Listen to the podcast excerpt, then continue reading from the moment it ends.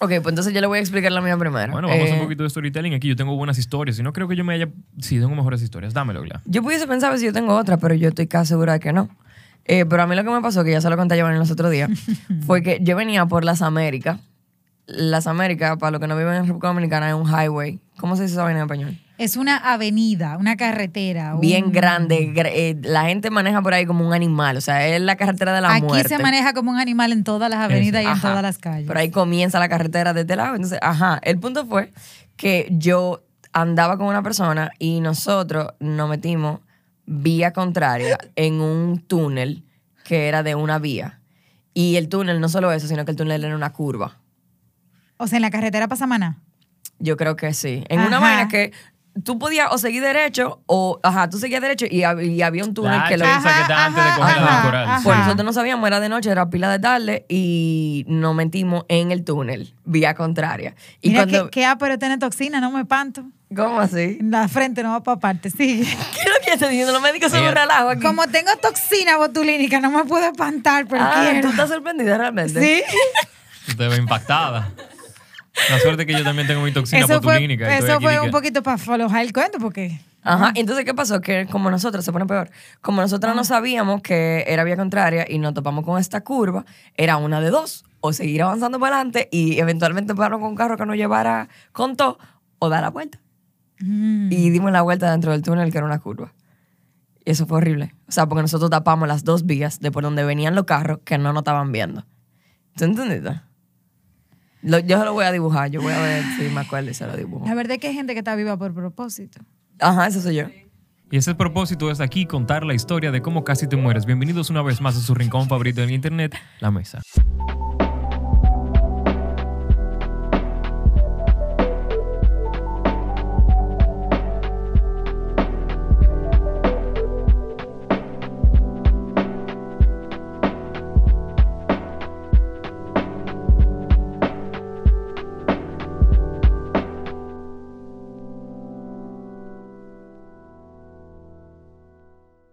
Entonces, hagan su cuento. Ay, no, yo nunca me... ta- O sea, yo he tenido la sensación, pero yo cuenta. nunca estaba así.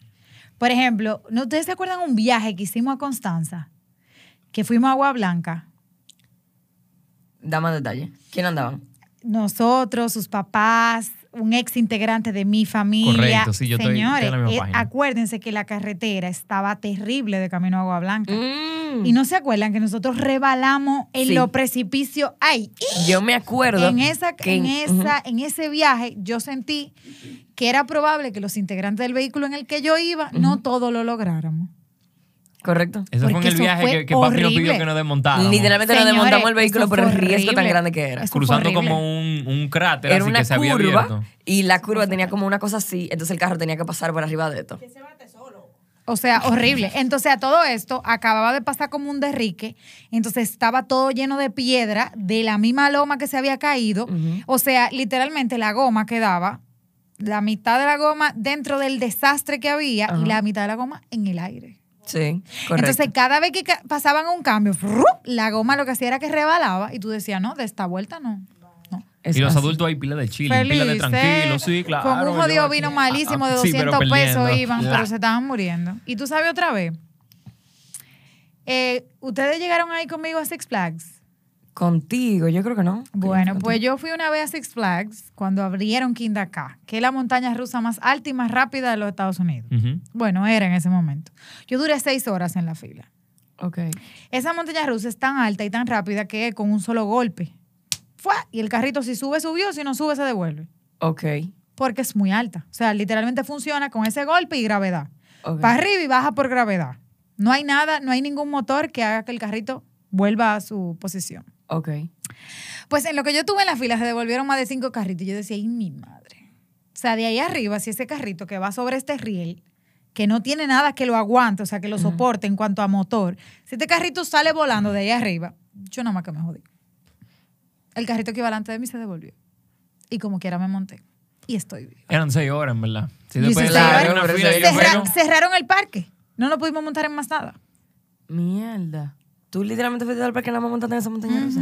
Pero tú no sabías que tú ibas solamente a montarte en eso, que eso fue una fila de seis horas. Sin embargo, Kindacá estaba en boga, que en el momento que tú fuiste El, estaba día- el día que la abrieron. recién abierta, exacto. Todo el mundo quería ese shot de adrenalina. Pero no vale la pena. ¿Y tú qué le tu cuento llevo? Bueno, ahora que hice un poquito de memoria, yo recuerdo que la vez que yo pudiese asumir que es lo más cercano que yo estaba a la muerte, aparte del cuento Charlie, de la vez que casi me hago, pero realmente no dije que me estaba ahogando, eh, fue una vez bajando de Constanza que andábamos con unos amigos de nuestros familiares, ustedes ya saben quiénes Ajá. son. Ujú. Y yo recuerdo que yo estaba atrás con, con sus dos hijos, ¿verdad? Éramos nosotros tres ahí detrás. Y realmente era bien de noche, estaba bien oscuro y estábamos devolviéndonos de Constanza. Ahora que me cuestiono, ¿por qué no estábamos devolviendo de noche? ¿Por qué no estábamos devolviendo de noche? Qué maldita lo que era. Y después hablan de nosotros, que estamos locos.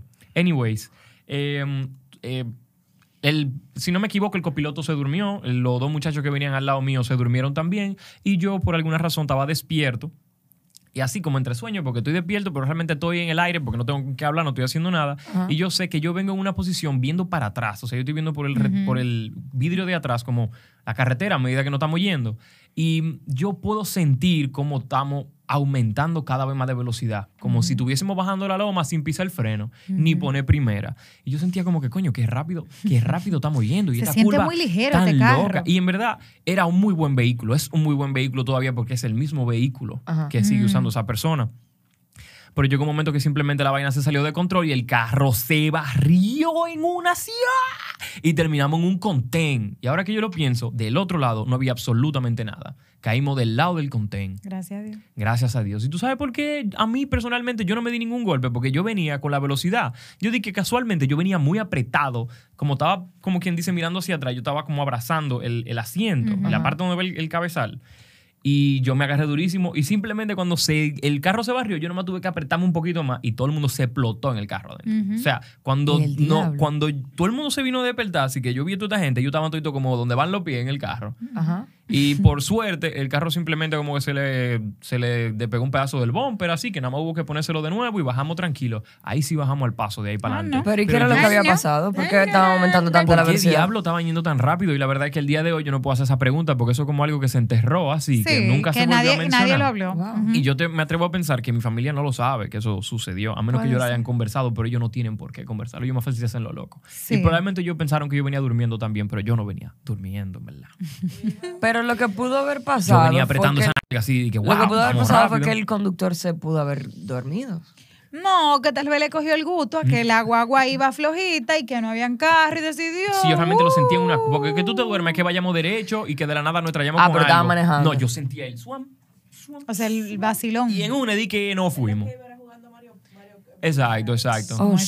Y creo que esa es la vez que estuve más cerca de morirme. Es no lo súper peligroso dormirse en vehículos así. O sea, hay muchos accidentes de vehículos Que son por la gente que el que no y que el que o sea del grupo el que fallece el que está durmiendo o sea yo sé de un accidente de vehículo donde no falleció absolutamente nadie o sea a nadie le pasó nada y el que iba durmiendo hizo una lesión de latigazo que cuando el cuello hace ¡fua! se llama whiplash y Ajá. falleció solamente él después uno se cortó un bracito con un cristal Nada no le pasó comparado. nada a nadie y ese joven falleció Tú sabes que. El Tú cuerpo- sabes que eso es lo que yo le estaba diciendo a Gladeline antes de que ella me callara, porque ella me cayó. Claro, porque tú me vas a decir cosas que, Que- vamos a hablar aquí. No, que Gladeline me mandó un voice note para esto. ¿Qué pasa? En, en mi emprendimiento consultorio, bla, bla, bla, no estamos insonorados. ¿Qué? No estamos insonorados, todo se oye. Entonces, si yo pongo una nota de voz y tú ibas a decir cualquier indecencia, lo iba a ir la plaza entera. Entonces, por eso no lo puse. O sea, que yo no sabía de qué era lo que íbamos a hablar hoy, Ajá. hasta que yo llegué aquí. Ya. Pero, sorprendentemente, por más random que esto suena, antes de yo venir para acá, mientras yo estaba respondiendo un correo de trabajo, yo estaba pensando en la muerte. Wow. Yo estaba pensando, porque yo le hice un comentario a una persona, yo siempre, nunca le he tenido miedo a morirme. O sea, yo no le tengo miedo a morirme para nada. O sea, yo sé cómo me quiero morir. O sea, yo estoy clara de que yo no quiero que me abran mi ataúd. El que abra mi ataúd, le salgo. Le jalo los pies. Lo avisó, ¿eh? Le jalo los pies. No quiero que me abran ataúd, no quiero que nadie me vea muerta. Porque no quiero que la gente me recuerde Full, que muerta. no tenga esa imagen. Porque nosotros tenemos una tía que falleció y para mí esa imagen fue muy impactante. Sí. Todavía yo veo una imagen que no puedo sacar de mi cabeza. Entonces yo no quisiera dejarle esa imagen a nadie. Pero yo venía pensando en la muerte porque yo le hice un comentario a una persona que yo le dije, me dijo, di que no, porque tú tienes que cuidarte. Y yo dije, pero espérate, si yo me muero, eso que tiene que ocurrir va, a- va a pasar igual, yo esté o no esté. Yo le dije, yo me puedo morir ahora. O sea, a mí me puede dar una cosa ahora, me puedo morir y eso va a correr de igual manera. Pero el que como un trabajo algo así. Ajá, o sea, como que un, una cosa que depende de mí, porque yo estoy colaborando, pero si yo no colaboro, el asunto va a fluir. Entonces yo venía pensando en eso, como que qué tanto miedo y qué tan indispensable usted se siente como un ser humano vivo, cuando realmente la vida es sumamente frágil. O sea, uno se preocupa por tanta vaina y al final del día, ¿tú sabes lo pendejo que es morirse? Está Sí, bien es como, que, es como que ya, es como cuando se te desconecta un juego. Ajá, como es cuando como- viene una loca y te apaga el play. Entonces, no como que Play, poner la muerte en perspectiva te ayuda. O sea, en ese momento yo le hice ese comentario a esa persona y de verdad lo hice como inconsciente, porque no fue algo que yo pensé ni maquiné, porque fue en medio de una conversación un tanto acalorada laboralmente. Ajá. Y después que yo lo dije, yo me tuve que sentar y yo puse una música y yo me arreglé para venir para acá, y, pero como que puse como la, la situación en perspectiva. Entonces, randomly, Venimos vamos a darle un switch al tema Ajá. de qué tanto el sentirte frágil ante la vida te hace poner la, o sea, el poner la muerte en perspectiva te hace ver la vida de otro lugar. Porque yo me di cuenta que yo no soy indispensable. No, que en verdad, ¿no? O sea, que eso puede correr sin mí. Entonces, ¿por qué yo me estoy poniendo loca? A mí se me están cayendo los cabellos. Bienvenida al equipo, ¿eh? Bueno, eso, si tú quieres lo podemos hablar. Yo siento que realmente la gente comete el error de tomarse la cosa muy en serio. Por ejemplo, yo hace unos días estoy trabajando, ¿ese eres tú? Pues ya más o menos tú te puedes estar ayudando a no cogerlo tan en serio, ¿no? Bueno. Eso te va a ayudar. Ahora tú te estás cogiendo una perspectiva diferente. Los otros días yo estaba con un amigo mío, muy querido, eh, que estamos trabajando en una producción. Y él me dice que te lo tiene muy estresado, que realmente él no puede creer que él está trabajando a esa hora, ese día. Y yo le dije, loco, al final del día, si tú estás trabajando a esa hora, ese día, es porque tú quieres. O sea, la gente se le olvida que cuando tú estás trabajando en algo, por más estresado que tú estés, tú estás ahí porque tú quieres. Y la gente como que, yo no sé, a veces yo creo que la gente le coge gusto a no querer hacer lo que tiene que hacer. Como que, como que hay un morbo detrás de, me toca hacer esto, no lo quiero hacer, pero lo tengo que hacer. Lo que tú lo estás haciendo porque tú lo quieres hacer, tú sabes, ¿verdad? O sea, si tú no quisieras estar haciendo eso, tú puedes no hacerlo.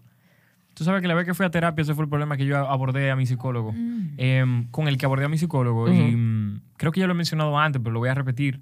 Y era porque yo me sentía en ese, suponemos, en ese fin de año, sumamente perezoso y me sentía sumamente vago. Yo siento que en mi cabeza yo tengo una bias donde yo soy dos personas. Un tipo sumamente bohemio, súper que me importa, súper vamos a tripear porque yo sigo siendo un carajito. Y un tigre que le gusta mucho trabajar y echar para adelante, como que todo el ego. Como que si yo separara mi ego de quien es una persona que no desea absolutamente nada. Y como estábamos en esa época, yo me sentía como que yo no quería hacer absolutamente nada. Y eso me estaba estresando porque yo tenía que hacer un viaje de cosas, yo tenía muchas responsabilidades. Y fui abordando el tema, él me dijo que tú realmente te creas presión a ti mismo diciéndote que tú tienes que hacer este tipo de vaina porque tú no tienes que hacerlas. Y a la hora de tú decirte tengo que hacerlo, se vuelve un bobazo.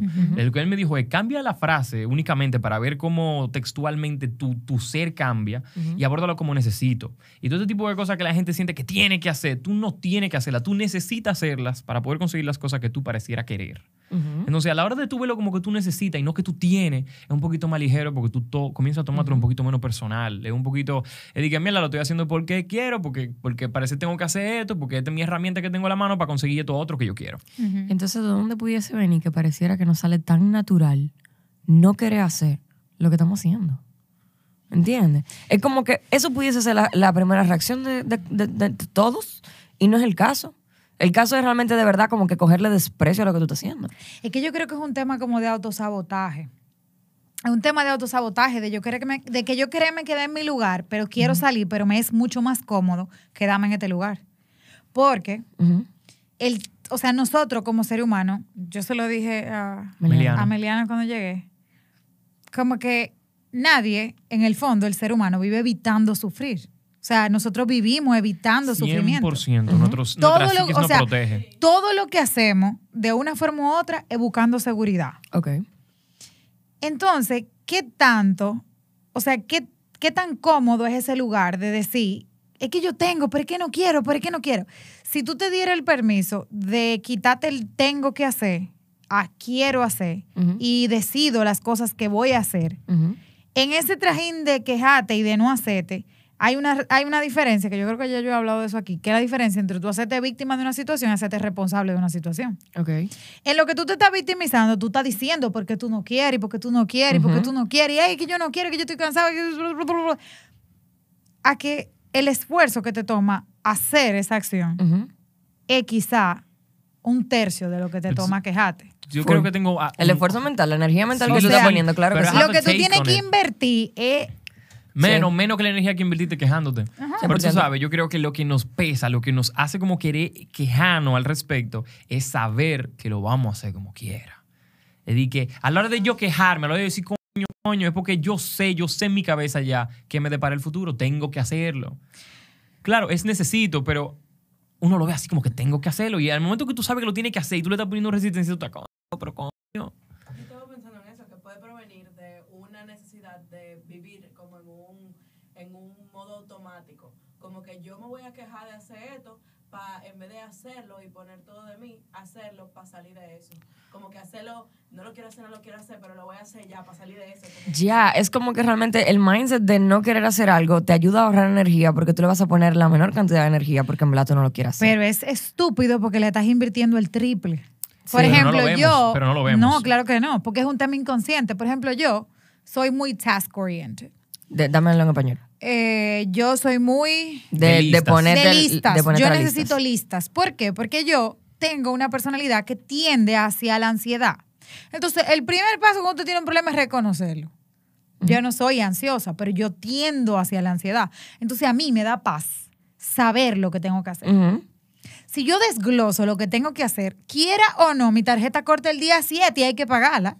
O sea, truene, llueve, vente, hay que hacerlo. Si ya yo sé que eso está ahí anotado, aunque yo no quiera, me toma menos trabajo el fluir. Que por eso es que yo tengo problemas con el fluir en temas de, de necesidades básicas de la gente. Yo no creo en eso. O sea, yo no creo de que, que tú fluyes con Edesur. Eso no funciona. Porque Edesur hay que pagarlo. Sí, claro.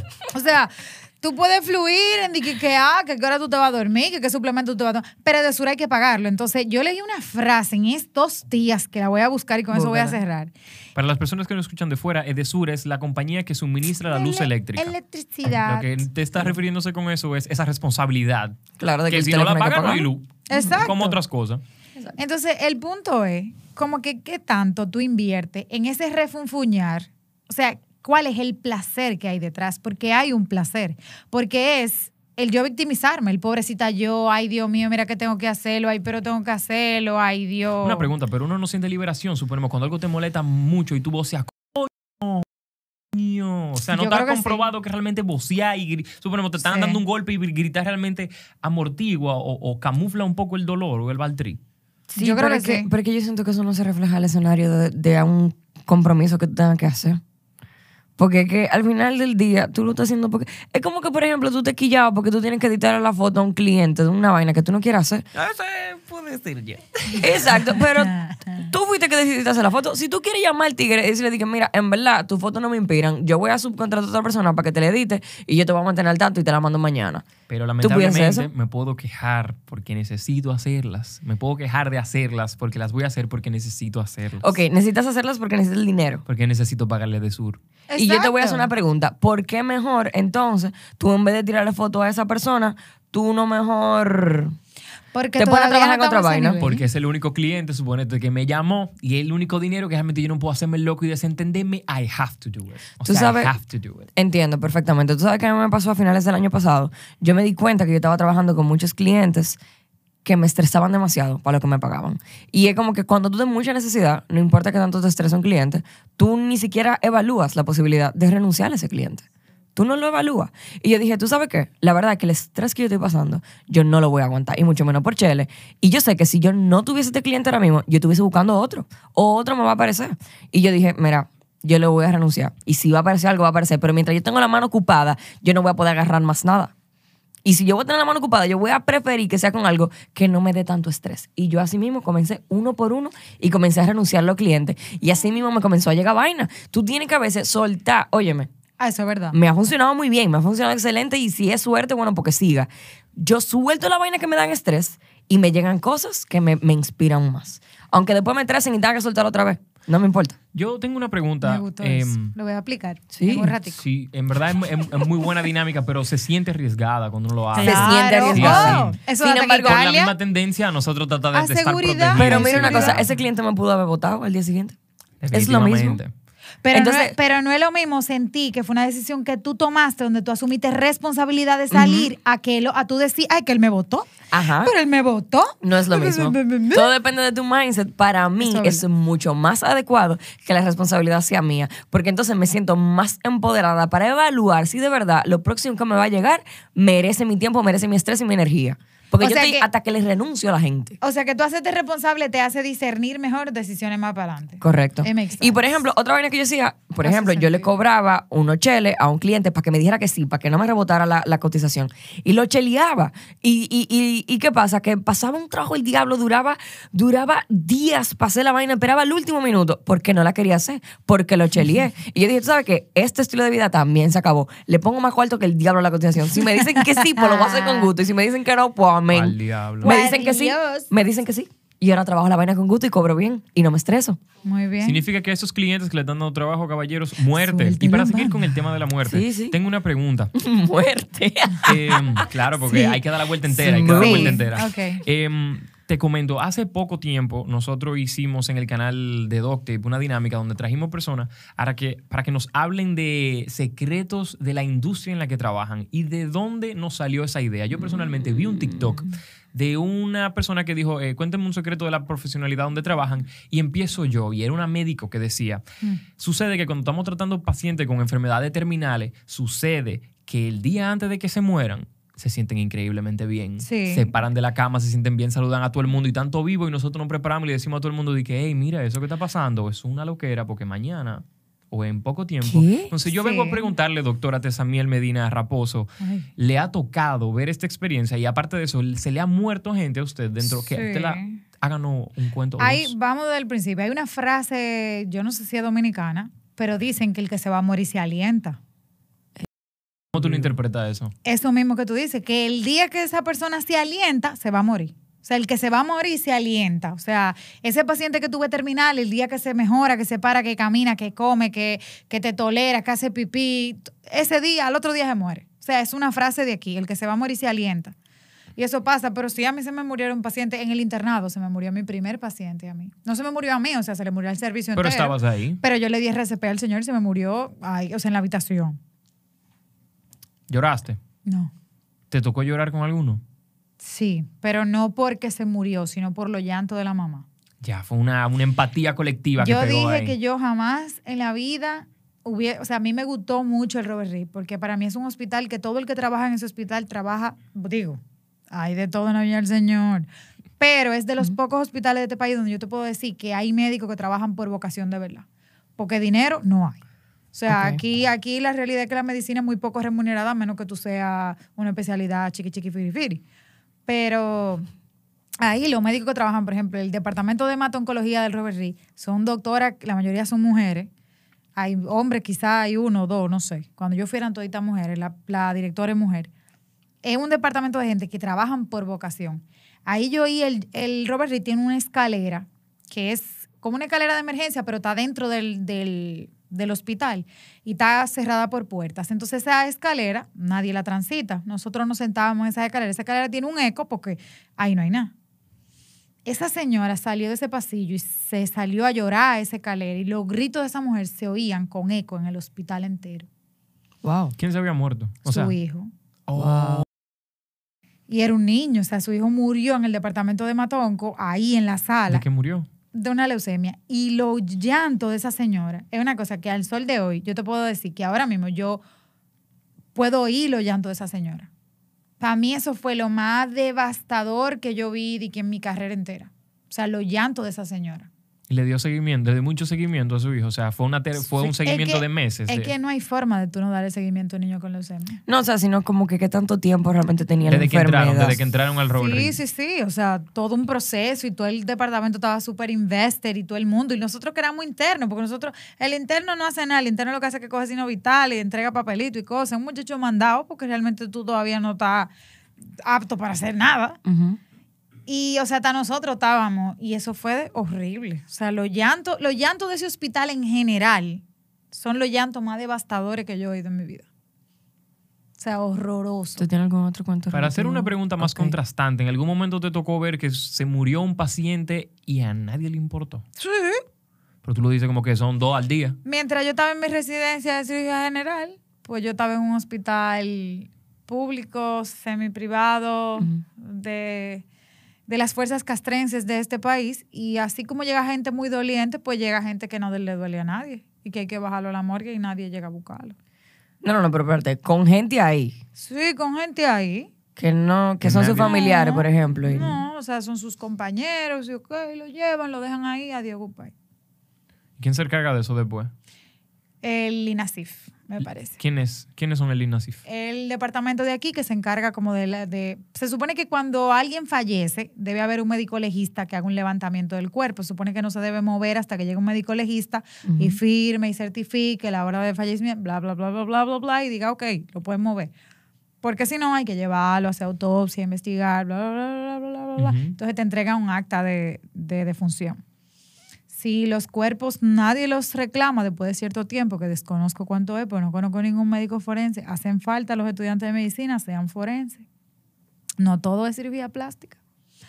Eh, pues esos cuerpos la, la- o se creman o se entregan a las universidades para estudios de anatomía y así sucesivamente. Y eso pasa muchísimo aquí. ¿Qué tanto tú crees que la, la- la cantidad de veces que tú has visto gente fallecer en, en- dentro de tu servicio ha cambiado tu percepción personal de la muerte? Es que yo, la verdad es que yo no te puedo decir que yo he visto ahí que muchísima gente fallecer. No, pero yo no he Sí. visto una gente Ah, morirse sí. en mi cara, así de Yo- que he's dead now. Durante mi servicio de UCI, durante mi año de residencia, me fallecieron bastante pacientes en UCI. A mí no, al servicio. Claro, porque no eres tú sola ahí. Pero sí, yo sí. Lo que pasa es que yo siento que eso te aterriza la muerte. O sea, de la forma en la que yo lo veo, es como que a mí, si yo te puedo decir algo, por ejemplo, que me enseñó mi carrera en base a la muerte y a la vida, es que la vida es muy frágil. Porque yo como he visto gente muy enferma recuperarse, he visto gente súper saludable que llegan por su propio pie y al otro día no salen del hospital de pie. ¿Cómo en qué escenario pudiese pasar eso? gente que llega con un, o sea, gente que llega con un dolor de pecho y tengo un dolor de pecho, tengo un dolor de pecho, tengo un dolor de pecho y tú lo dejas ahí porque es un dolor de pecho y tú le dices a fulano, fulano, tiene un dolor de pecho, fulano, un dolor de pecho. Hello, tranquilo que ese hombre está bien, tú no lo ves. Y de repente, y el tipo estaba haciendo un infarto y te hizo tres infartos y se murió. Eso pasa. Eso pasa en los mejores hospitales de este país. Y en la clínica privada y en los centros públicos, eso pasa. ¿Tú tienes idea de cómo se siente un infarto? O sea, ¿qué, cuál es, cómo, cómo yo sé que yo estoy teniendo un infarto? Hay muchísimas. Mira, el- la frase más cliché bueno, ¿eh? de la medicina es que en medicina dos más dos no son cuatro. Hay un infarto que te. el- los- lo típico del infarto es lo que se sabe de todo el mundo. ¿Qué- El brazo. ¿Cómo es? Eh, El brazo. Ah, Te duele el brazo izquierdo, te dando un infarto en cuidado. ah, ¿Cómo exacto. ¿Cómo así? Pero Sí. no necesariamente. Que. Sí. Sí, es verdad, eso es conocimiento No popular. y que, se, y que se caen, ¡tum! y le da un infarto. No todo el que le da un infarto se cae.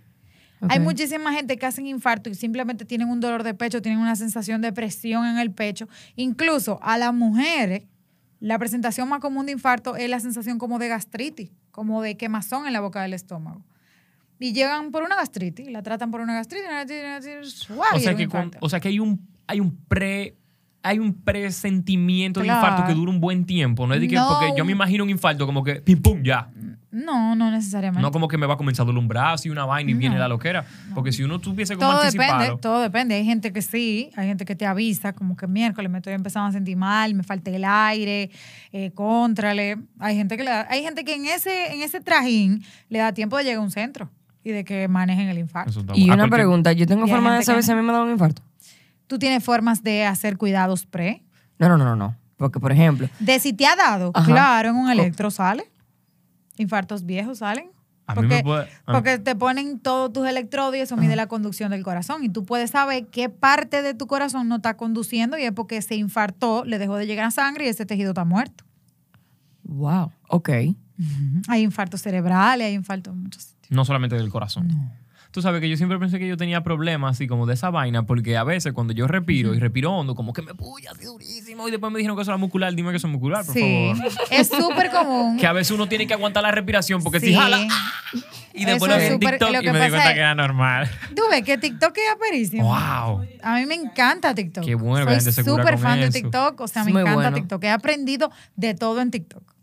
Es una pequeña condena, pero podemos hablar de eso más adelante. A la de. Lo o sea, amo. y yo Y también. le puse una resistencia, la pero es que de- el buen contenido que sale en tu TikTok depende 100% de ti. Ay, agarra mi TikTok y dice, ay, este tipo un loco. sí. ¿Qué te sale en TikTok? Comedia que me gusta. A mí no, a mí me sale, a mí me sale gente renovando cosas, cosas que yo no Nice. haría Gente- Gente realmente. arreglando vaina y tal. Loco, O sea- ¿ustedes vieron que la tipa esta de, de Euforia, ella tiene un TikTok arreglando carro? ¿Quién? Casi. Wow. Ella arregla carro. Señores. Ella arregla carro, loco, y eso es su TikTok. Wow. ¿Qué fue lo que hiciste? Have thought? Sí, yo sé que a Giovanni le gusta. Señores, No. ¿qué ustedes opinan de Euforia? Eh, Es que tenemos otro episodio preparado para eso. ¿eh? Pero Este mismo. podemos hablar de eso ahora. Podemos No. hablar de eso ahora. Vamos a brincar de la muerte de Euforia. Claro que sí tiene todo que Euforia ver. está muy cerca de la muerte. Es, es dancing on the edge. O es sea- bailar en el borde de la muerte. O sea, esos niños no le tienen miedo a morirse. O sea, a mí me preocupa. o tal vez lo buscan. A mí me parece Euforia como skins con más colores. Claro. Y un poquito más adornado. Chulo, Con escarcha. Con yo, un yo no vi, poquito más yo no de- vi skins. con un Yo- ¿Tú no viste Wow, Skins? skins era un poquito más Pero yo sé de qué se trataba, pero yo no sí, lo vi. sí, era lo mismo, pero como en, mismo. en, en Britania. Ajá, En- era como en inglesa. United Kingdom. United Kingdom.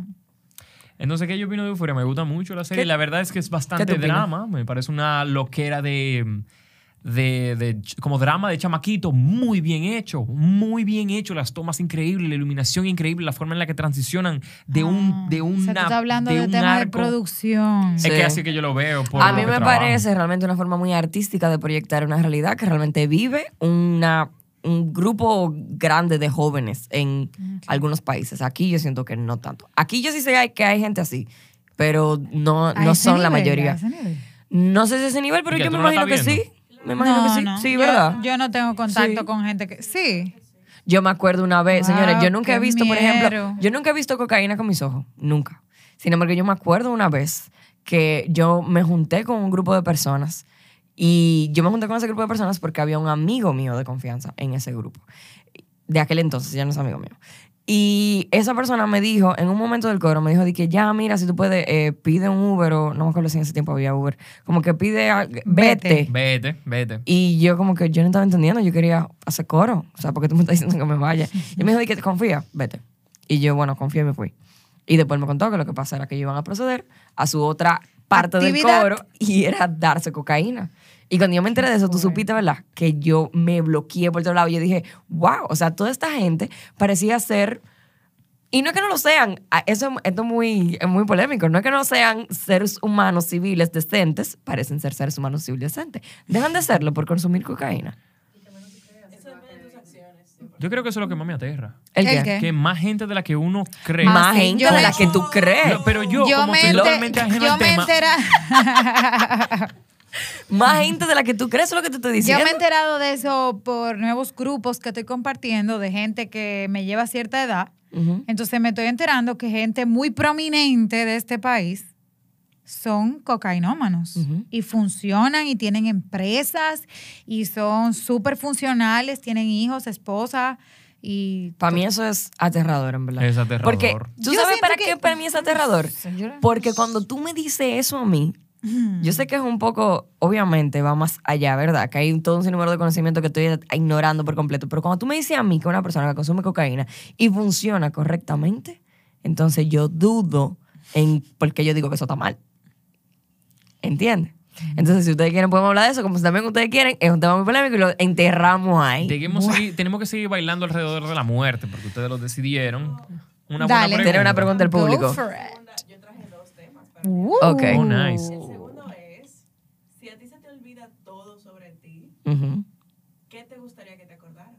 ¿Qué ¿Qué- te gustaría que te recordaran de tu forma de ser? odio con pasión el huevo en todas sus Tú presentaciones. te vas a dar cuenta cuando tú te comes el huevo. No. No sé. No necesariamente porque tú no sabes si realmente maña. No tu sé si miedo es encontrarte con el huevo y comértelo y que te guste. Ajá, ah, no Qué sé. mierda, que me guste. Qué Lo mierda me gusta. No sé, quisiera. Pero te gustaría que te la acuerdas. Ay, sí. Pero Claro. una pregunta, esto estaba un poco tricky, pero si tú pudiese disfrutar del huevo, Tú estabas un poco tricky. Yo puedo hacer muchos stickers y memes con todo esto. Si tú pudiese disfrutar pero en del verdad, huevo. yo detesto la fresa, pero si yo pudiese disfrutar de la, de la fresa, yo realmente me diera el chance Sí, de pero, que me guste. pero espérate, pero espérate. Tú detestas la fresa en todas sus No, sí, presentaciones. no me en gusta el sabor a jugo, fresa. En, en, En- en, no. en trago, en no. todo. En lo más que yo la tolero un poco es donde está muy disimulado y en dulce. O sea, dite tú, un trago que tiene, ah, es que ni así, gomita de fresa, te pudiese decir. Ah. Después de ahí, mm, mm. Artificially Mira, yo soy de la que los cupcakes, yo le tengo su distancia, porque lo- el suspiro de cupcake, como que la gente se toma poco tiempo. Y si tú llegas a un cumpleaños medio chalala y tú ves la torrecita esa de cupcake, acércate para que tú. que huele a huevo. Eso yo quisiera que me acordaran. Ok. ¿Qué te gustaría que te acordaran, Giovanni? Oye, yo no pude pensar porque yo me imagino así, de que, que a mí no me guste algo y, y se me olvida todo y de la nada me gusta y viene un loco. No, no, a ti no te gusta eso. Bueno, si a mí se me olvidara todo, a mí me gustaría que me acordaran, porque si yo me siento frente a un piano, yo no voy a saber qué hacer, como me pasa hoy en día. Sin embargo, de yo ver dos o tres notas, ya yo puedo fluir en el piano. A mí me gustaría que me acordaran que a mí me gusta y que yo sé tocar piano. Como que si yo le dedico dos o tres minutos, yo puedo fluir en el piano. Me gusta la sensación de tocarlo, quiero Pero- que me acuerden que sé hacerlo. Pero, pero tú quieres que te mientan, porque tú puedes tocar un par de canciones, pero tú, tú no eres. O sea, ¿a dónde voy con eso? yo, no yo no pudiese simplemente saberme la nota fa. Lo que digo es. Y si yo disfruto en el alma la fa, yo quiero que me acuerden que yo disfruto eso. Yo me pregunto, porque pareciera ser, o me, me pregunto si Mm. es que te gustaría que te alienten, te digan, sí, maldita pianita del c-". No. No, que le Para digan cuando que tú ella ves lo el piano y tú digas, pues vamos a meterle y te ¿Por qué, cuenta que, que por qué que tú te estás yendo por la tangente? Eso no fue lo que yo dije. Tú ni estás parafraseando a mí. Es que no soy muy bueno en eso. Di tú qué te gusta que te acuerden. ¿Qué te gustaría que te acordaran? El diablo, no, no sé. Imagínate que tú eres un canvas en blanco y tú puedes seleccionar, pinpoint, cuáles cosas te gustan de ti que tú quieras Yo que necesito que me acuerden rápido, rápido que la casa hay que pagar el 5. Los 5 hay que pagar la casa. No me gustaría, de la nada estamos a 7, ya no tengo. Ahí. Pero Que me acuerden, sería horrible, pero acuérdenme todas mis responsabilidades para yo poder ponerme mal. Porque si tú me dices que lo único que me van a acordar es que ay, tú eres un muchacho alegre, artista, y ajá, y cuando llegue de sur a cobrarme. Gracias. pero Que mm, no, a ti no te gusta el huevo. Acuérdate. A Giovanni se le olvidó todo. No, mira, tú pagas la ¿Tú casa el sabes, 5, tú tú, sabes lo tal que cosa pasa tal con la responsabilidad? De que, mira, ve, ya me puede dar amnesia ahorita y yo mañana tengo a alguien que me lo recuerde. mira. O sea. No, pero en verdad las responsabilidades que nadie puede hacerlas por mí, sí me la van a acordar por default. Eso. Pero la que alguien puede hacer por mí, o sea, acuérdate, Clarín, que tú eres que hace la portada de los videos en YouTube. A mí no me acuerdas la mierda. A mí no me la acuerdes. Se me Que si yo no me acuerdo, alguien más lo va a hacer Yo porque la yo no me acuerdo. Yo te lo acuerdo. Hijo. No, el punto Se me es que. Deja ver, ¿qué otra cosa te gustaría que te acordaran? ¿Qué cosas Pero bonitas de así, ti? boni ah, pero bonitas de mí. Bueno, Hay es como que- algo que realmente. Claves, cosas claves. que- Exacto, por ejemplo. Por ejemplo, que te digan, Tess, tú tienes una actitud del carajo. Acuérdate de eso. Embrace it, keep it up. ¿Tú quisieras que te lo acordaran? ¿O, te, Sí. o te gustaría dejar que el canvas fluya y ¿Tú tal no vez tú crees que la personalidad tenga el ADN? Sí, un poquito. Entonces a ti no habría que acordarte de eso. Tú de la nada vas a ser así, sin No explicación. sé. Pero eso no sería te- ¿Tú personalidad, sabes eso que- no sería temperamento. que- sí, yo No. no sé de la psicóloga eres tú. Bueno, mía. ¡Wow! Maldita Bueno. Loca. No, no. Dame la luz, yo No. quiero saber también. No, yo, ya. tengo, yo te lo puedo buscar, te lo puedo leer, pero aquí no, no te lo voy a sacar de mi cabeza, tú eres loco. Mira, eh, ¿qué te iba a decir? Yo siento que eso es miti miti, porque uno trae, pero el ambiente es fundamental. Exacto, ahí es que está el tema de personalidad y temperamento. Se lo dejamos para otra próxima. Yo creo que si no me recordaran nada, yo tuviese la oportunidad de vivir una segunda vida, así como tanto hablamos. Señores, si tú no me acuerdas no- nada de donde yo vengo, yo pudiese ser una Yo tengo persona mucha esa filosofía. nueva. Mi Un pregunta perro. es, Tess, si tú te murieras hoy, te murieses, sería la forma correcta, hoy, y tú tienes una vida totalmente nueva, ¿tú quisieras vivir la misma vida? No, ¿Tú quisieras vivir otra? claro. ¿Me las puedes describir un poquito? Mira, yo siempre me he preguntado, es random, Amaya va a corroborar en este comentario. Yo, Amaya siempre me dice, yo siempre me he preguntado, por ejemplo, subiendo a Constanza, ustedes saben que subiendo a la loma hay casitas. Yo siempre me he preguntado, ¿cómo será sentirse un niñito de eso? ¿Estamos en la misma página? O sea, ¿qué tan, qué tanto ese niño que no conoce más de ahí, o sea, qué tanta felicidad le da esa ignorancia? ¿Qué tanto, ¿Qué tanto él está deseando? ¿Qué tanto él pudiese desear? Ajá, como que, ¿qué? no, de verdad, la pregunta es esa. ¿Qué tanta felicidad le da esa ignorancia que le da su situación de precariedad? ¿Qué tanta felicidad le da? Porque tú pasas por ahí, esos carajitos se emocionan hasta con un trate viejo de carro. Con un palo y una o sea, goma. A tienen la capacidad de disfrute que nosotros, por el privilegio, por más que odio esa palabra, porque "Ay, desde el Yo privilegio. quisiera llamarle deseo. Lo odio. Odio esa comparación desde el privilegio. Pero es un tema bien profundo. ¿eh? Pero lo detesto. Porque nadie busca su privilegio. Usted nació ahí y con eso que le toca echar para. Pero que ese no es el problema del privilegio. El privilegio es cuando tú lo usas. Está bien, cuando, está bien. Es cuando tú lo usas malintencionadamente, pero como que hay gente que juzga el privilegio del otro sin saber Ah, si sí, es privilegio. Usted no sabe si el otro tuvo que romperse la para llegar ahí. Ese era el punto. Ok. Perdonen la palabra. El punto es, Mm. ¿qué tanta felicidad le da la ignorancia a ese niño? A mí me gustaría nacer, o sea, como que en esa loma de Constanza. Ahora, si voy a nacer en la loma, quiero nacer rubia, con los ojos azules, como son esa gente. Pero ver qué tanto me da esa situación capacidad de disfrute ante la vida. Porque ahora mismo mi capacidad de disfrute está ligada a muchas cosas que se salen de mi manejo. Y es Porque hay mucho deseo. No, eh, no es que hay mucho deseo, es que hay demasiada expectativa ante la vida. ¿Deseo? Deseo. Bueno, pero es que yo lo veo diferente. Claro. Ok, ¿cómo lo ves? Porque yo veo el deseo como que, ay, yo deseo ir a Disney. Y Eso. expectativa es como que yo necesito buscar un apartamento de esto, esto, esto, esto, esto, esto, esto para el metal. Porque bueno, pues estamos hablando de lo mismo. Sí, sí, es lo mismo. O sea, el deseo yo lo veo más superfluo y la expectativa la veo como algo más aterrizado en mi idioma. Ok, lo que pasa es que, por ejemplo, que el budismo, que lo ve así, que ve todas esas expectativas, todas esas cosas que tú quisieras conseguir como un deseo. Cuando, mientras menos tú deseas, más feliz tú eres, porque ya más conforme estás. Exacto. Entonces, Tú sabes que mm, respondiendo a esa pregunta de si yo pudiese empezar como una vida nueva, si yo dice, me olvidara todo, yo me remonto igual que te a un tigre con una casita en una loma, sembrando todos los días, pero algo muy peculiar es que si yo tuviese consciente, o siento que una parte de mí, así como Eren Yeager, se acordara como de una vida pasada y me soñara así como con quién yo era, yo siento como que yo sería una persona feliz dentro de lo que tengo en ese momento, que si mi casita, que si mi plantacioncita, lo que sea, pero me imagino llorando. ¿Por Y qué? creo que esas lágrimas que yo imagino dentro de ese lugar donde pareciera yo estar tranquilo es mi ego llorando por desprenderse del deseo. Es decir, estoy yo aquí siendo lo que pareciera llenarme ahora y me imagino llorando porque me imagino como mi subconsciente, mi ego diciendo estoy renunciando a todas las cosas que yo conocía, que yo podía tener, que yo podía alcanzar y ya no las voy a tener porque este tigre decidió venir para acá, a esta loma, a sembrar yuca. tú deberías hacer un cuadro de eso. Víctor Hugo, mi amor. Wow. ¿Qué es lo que Deberías yo un quiero cuadro de saber? ¿Qué O sea, significa esa referencia? Fue lejos. Poeta. Wow. Wow. Hugo era Eso suena como que tú me estás describiendo una pintura, para serte franca. Sí, está bonito. Siempre, te lo juro, que siempre que me imagino teniendo una segunda vida, me imagino llorando. Tú sabes que hay un. Yo no estoy clara ahora mismo si es psicólogo, pero Brian Weiss. ¿Saben de Brian Weiss? Bueno, pues Brian Weiss es muy famoso.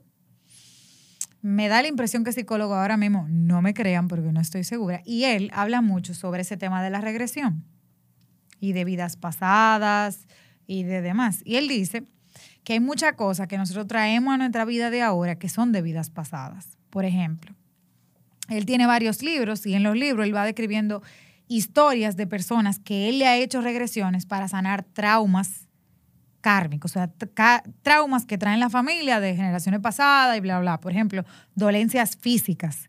Por ejemplo, hay uno de los libros que describe una persona que tenía mucho dolor de espalda, mucho dolor de espalda, siempre dolor de espalda, dolor de espalda. Por más que iba médico, pues no entendían de dónde salía el dolor de espalda. El tipo hizo regresiones, regresiones, regresiones, hasta que la llevó una vida en los años de Cookie Raquetán. Sucede que ella era una esclava africana. Y esos dolores de espalda se remontan a esos golpes que le daban los amos. Cuando él pudo sanar a ella en esa regresión, mágicamente cuando ella volvió, los dolores de espalda desaparecieron. Hay también muchas teorías de muchos músicos, pintores, que nunca han recibido ningún tipo de educación, ni musical, ni, ni artística, ni nada, y de repente son eminencias. Y él explica que son personas que probablemente en sus vidas pasadas hacían eso. Por ejemplo, hay niños de 5 o 6 años que de repente te tocan un piano que ni Beethoven. Y no hay explicación porque el carajito nunca cogió clase de piano. Claro. Entonces, él lo que explica es que en vidas pasadas ese niño era un pianista. Y eso, que características, muchísimas cosas son de vida pasada. ¿Qué ustedes opinan de eso? Porque, por ejemplo, yo me topo mucho con TikToks de niños que le dicen a sus padres, mami, yo era, yo era una señora y yo me morí, por ejemplo, en el 911 y yo me tiré de un balcón. Sí, yo me tiré, yo me tiré de una ventana. Sí, mira, mira, mírame ahí. Y es como que hay muchos niños que lo graban haciendo ese tipo de comentarios que de verdad parecen que no tienen aplicación, te están llamando, que parece que no tienen aplicación. Entonces, Oli. ¿qué, qué ustedes opinan de eso? Ay, Dios. ¿Qué les parece si hablamos de esto en Patreon?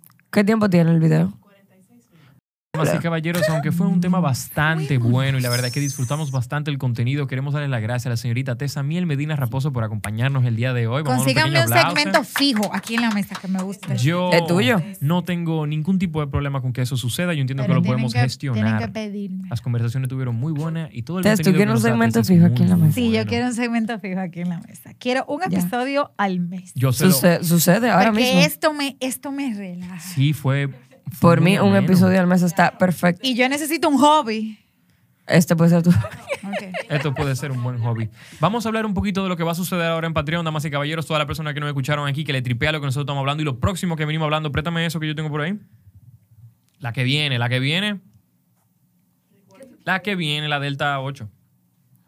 ¿Eh? Eh, un duende nos dejó unas gomas aquí, unas gomas de mascar, eh, que cuenta la leyenda que está adornada con polvo de hadas y cuenta la leyenda que nosotros en este episodio vamos a hablar un poco sobre esto en Patreon. Si les interesa escuchar lo que vamos a conversar, incluyendo a las probar. preguntas que ustedes dejaron, parece que este se nos va a unir. Tenemos que buscar el próximo micrófono. que ¿Tú crees que tú no deberías salir? Ah, bueno, bueno, bueno. El punto es que eso No, va o sea, para ya. Patreon ahora. Vamos a abordar la pregunta que ustedes nos dejaron en el post. Y muchísimas gracias a todas las personas que nos escuchan. Si les gusta este contenido y nos quieren apoyar, acompáñenos ahora a la plataforma de Patreon, donde vamos a estar subiendo un pequeño extra de todo lo que se habló aquí, de una opinión u otra. Gracias a todas las personas. Nos volveremos a ver aquí en una entrega más de su rincón favorito en el Internet, la mesa.